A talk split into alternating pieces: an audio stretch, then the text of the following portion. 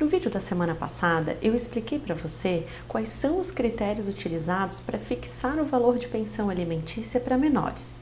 Hoje eu vou explicar como esse valor pode ser alterado.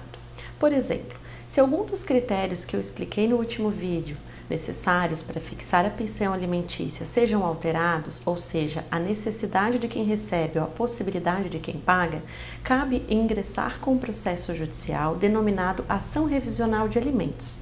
Nesse processo, você pode aumentar o valor da pensão alimentícia fixado ou reduzir. Por exemplo, se aquele menor que recebe a pensão alimentícia é acometido de alguma doença e precisa de um tratamento médico que tenha um valor considerável mensalmente, ela poderá ingressar ingressar com a ação judicial através do seu responsável pedindo o aumento da pensão alimentícia.